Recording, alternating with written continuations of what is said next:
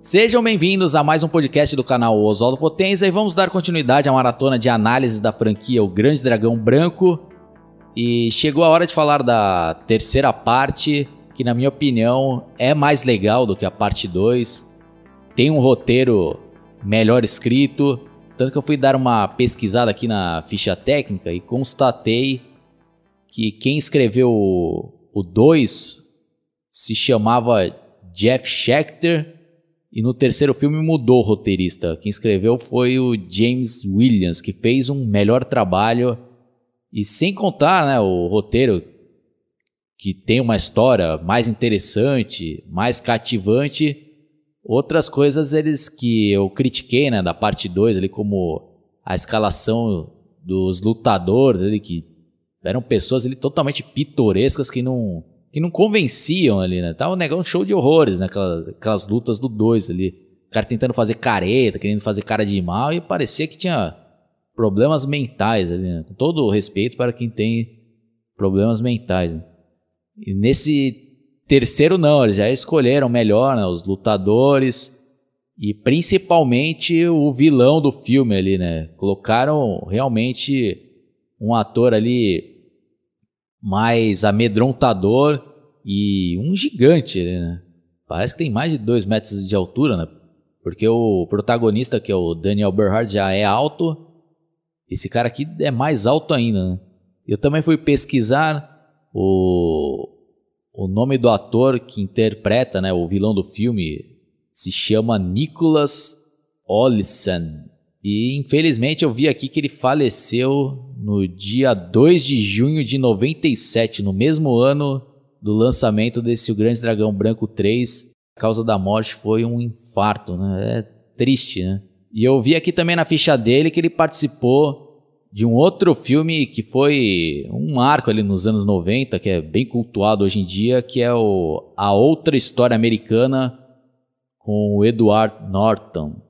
Bom, já avisando aqui que eu vou começar agora a dar spoilers para fazer análise do filme. Então, ele começa exatamente onde parou o 2, né? Eles utilizam aquele artifício do, do protagonista estar tendo um pesadelo exatamente com a luta final que é mostrado no Grande Dragão Branco 2.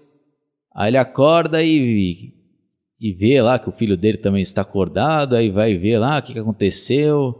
Aí ele fica sabendo que o filho dele foi suspenso da escola por uma semana por ter agredido três colegas, né? Aí ele fala: Ah, então vamos aproveitar nesse final de semana para passar eles juntos, vamos acampar, que eu vou né, passar mais alguns ensinamentos das artes marciais, né, que, que você só tem que utilizá-la para autodefesa, e assim como o 2, eles utilizam também aquele mesmo recurso, né? De alguém estar contando a história, né?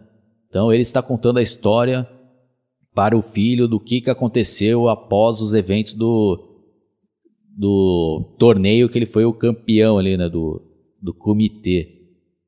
Aí mostra, né? As cenas dele num cassino apostando, né? Com aquele jeito de galã, né, o cara todo né, bem vestido e e já quase que conquistando ali uma ruiva bem gostosa, né? Impressionante, né? O magnetismo que esse cara tem. Mas faz parte, né? Do clichê desse estilo de filme, né? De artes marciais aí dos anos 90.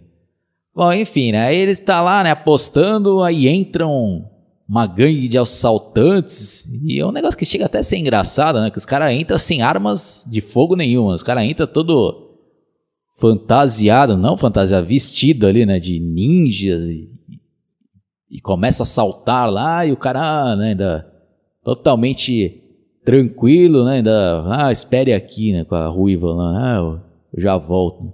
E o cara vai lá, enfrenta, né, os caras e consegue lá deter, mas mesmo assim eles ainda conseguem roubar lá, né, no umas joias, né? Aí o dono, né, do desse cassino né, o filho do dono do cassino vai lá e pro Alex Carna, né, que é o personagem principal, fala: "Ah, pô, o meu pai quer te agradecer, né, por ter né, reagido ali e ter espantado os, os meliantes". Mas só que a gente precisa da sua ajuda porque eles roubaram, né? Um, um, umas joias, né? E essas joias não são do meu pai, eles pertencem a. Nem lembro agora o nome lá do, do mafioso. E, e se a gente não recuperar, né, ele vai matar meu pai. Você deve para a gente, né? Você não pode né, tentar conseguir né, eles de volta. Eu quero, ah, vou pensar no seu caso. Aí ele vai atrás, né? Consegue recuperar, entra lá no, no covil lá da, dessa gangue, espanca os caras e volta lá, né? Com, com as joias e devolve, né? Para o chefão lá do, do cassino. Ele, ah, agora estamos kits, né? Não, não te devo mais nada. Ele, ah, tá bom. Aí o chefão mesmo, né? Do, incluindo o chefe desse próprio, né? Mafioso lá do cassino né, fala, quer conhecer né, esse Alex Cardo, e o cara já sabe que ele foi o, o campeão né, da última edição do comitê, aí ele, né, numa festa lá que ele tá dando lá, esse Alex Cardo também vai lá, né, ele, ah, obrigado, né, eu fiquei sabendo disso tudo, ele explica que, que ele está patrocinando o comitê daquele ano e que ele quer que ele participe, né? Que ele quer os melhores, né? E ele fala, e o Alex, cara, não, não já parei de lutar, né? não vou participar. Ali, ah, não aceito não como resposta. Ali, ah, já falei, né? Não vou participar. Aí o cara fica, né? Puto ali, o, o, o chefe ali da máfia lá, né? Ele é, pô, como o cara ousa me recusar, né? E outra coisa também que até esqueci de mencionar que nessa mesma festa já é apresentado ali o vilão do filme, né? Ele, ah, vamos agora ver uma demonstração. Aí entra lá o lutador, né? Nem lembro de que país que ele era. Ah, ele era um ex-guerrilheiro, né? já matou não sei quantos. Ele, ah, vamos ver agora uma apresentação, né? Se chama The Beast, né? Sempre com esses nomes, né? A besta, né? Aí, aí os caras chama, né? Como sempre, né? uns caras meio insignificantes para tentar enfrentá-lo lá e toma um cacete, né? Ele, ah, esse pode ser o campeão, não novo campeão. Bom, aí voltando, né? Aí eles acham a maneira, né, de se vingar lá pela recusa do convite, de mandar matar o o mestre, né, do Alex Cardon, né?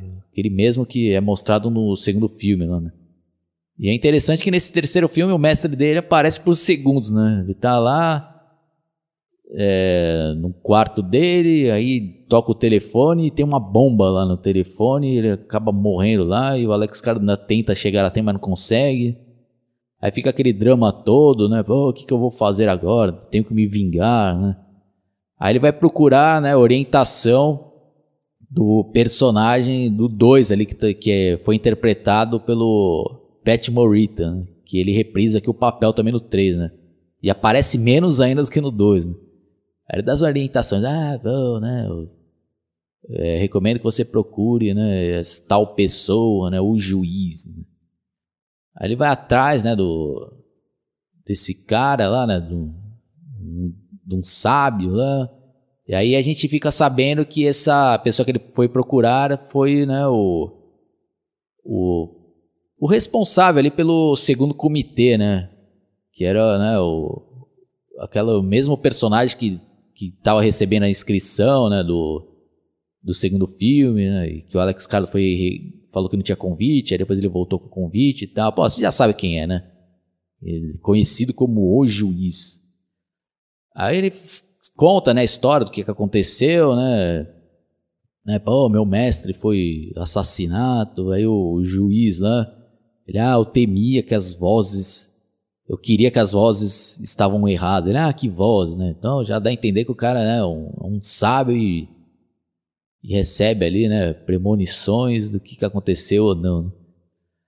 Bom, enfim, aí também cortando um pouco a história, né, ele até fala, ah, mas como você pretende se vingar, né? Eu não sei, né?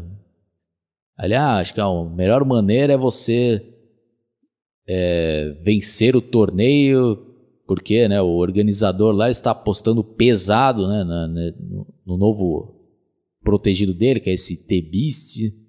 Então, com você como atual campeão, você pode chegar lá né, e, e exigir que você participe. Né? Então você vai ser a surpresa você aparecer lá de última hora e vencer o torneio e vai acabar com ele financeiramente e moralmente. Né? Ele, ah, tá bom, é isso que vai. Ah, mas faz muito tempo que eu não treino ninguém, né? É, mas por favor, ele, ah, já que meu irmão, né, te treinou, eu também vou te treinar. Ele, ah, você era o irmão né, do meu mestre. Né? Aí começa naqueles né, treinamentos, né?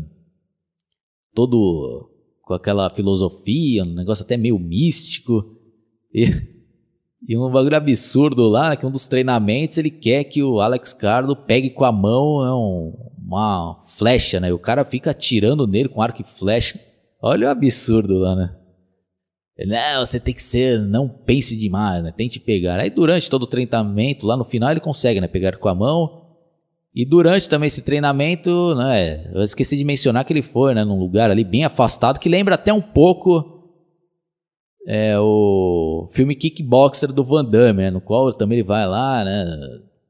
Ter o, as suas aulas ali com seu mestre, né? Num lugar totalmente isolado, ali no campo, né? E eles e o Alex Carlo aqui no Grande Dragão Branco 3 também tem mais ou menos a mesma coisa. Então vai vendo como eles vão reciclando as ideias ali, né? Que já foram mostradas ali. Aí ele também conhece, né? O, uma sobrinha né, do, desse novo mestre dele. Ah, essa daqui é minha sobrinha. E a sobrinha, né, como sempre, né, como eu já falei, o cara tem um magnetismo ali que as mulheres tudo fica louca querendo dar pro cara ali, né? Aí tem até uma cena, né, que o cara tá tomando banho lá numa banheira, né, depois de um treinamento intensivo. Aí ela chega, ah, eu acho que eu posso te ajudar, né? E tira a roupa e vai entrar lá na banheira, né, pra dar pro cara. Aí o, ele ainda levanta, não, e coloca a roupa nela, né? E ele, ah, não é nada por você, é que você eu considero você como uma irmã. Né? Aí deu a entender que ela era filha né, do, do antigo mestre dele. Né? Eu nunca faria nada com você. Bom, aí, né, quando ele consegue lá superar todos os desafios do treinamento dele, ele vai lá, né, para o, para o torneio que já está co começando. Aí, né, e o chefão lá da máfia, né, pô, se, se, se o Alex cara aparecer por aqui, né, mate ele, eu não quero que ele participe e possa estragar aqui, né. E até o Tebis, né, deixa ele vir, né, eu, eu venço ele caso ele apareça, né. Aí tem, né, todo lá, né, o, o esquema lá que ele consegue fazer lá para entrar no torneio escondido, né? Aí tem as cenas de luta, né, como eu falei, aí o torneio é mais legal, né, e mais interessante em comparação ao 2, né? Já tem lutas mais legais e deu para ver também que eles já incorporaram um pouco do, do jiu-jitsu, né, que naquela ocasião já tinha se tornado ali uma sensação nos Estados Unidos, porque o, as primeiras edições do Ultimate Fighting, que foram vencidas pelo brasileiro Royce Grace, é, já tinham ocorrido ali, né? Acho que a primeira edição do UFC foi em 94, né? Então esse filme aqui é de 97, eles já tiveram que incorporar, né? Então já tem um pouco ali de, de, de luta ali no chão, né? Mas bem, né? Sutil, né? Eles não ficam também né, muito tempo ali no chão, mas tem pouco ali de ensinamento de chaves de braço. Tem até um dos lutadores ali que utiliza bastante o estilo de luta de chão, mas o interessante é que eles não colocaram nenhum representante do jiu-jitsu ali, né? Não tem, né? É, já fica, né, esse, essa curiosidade, né?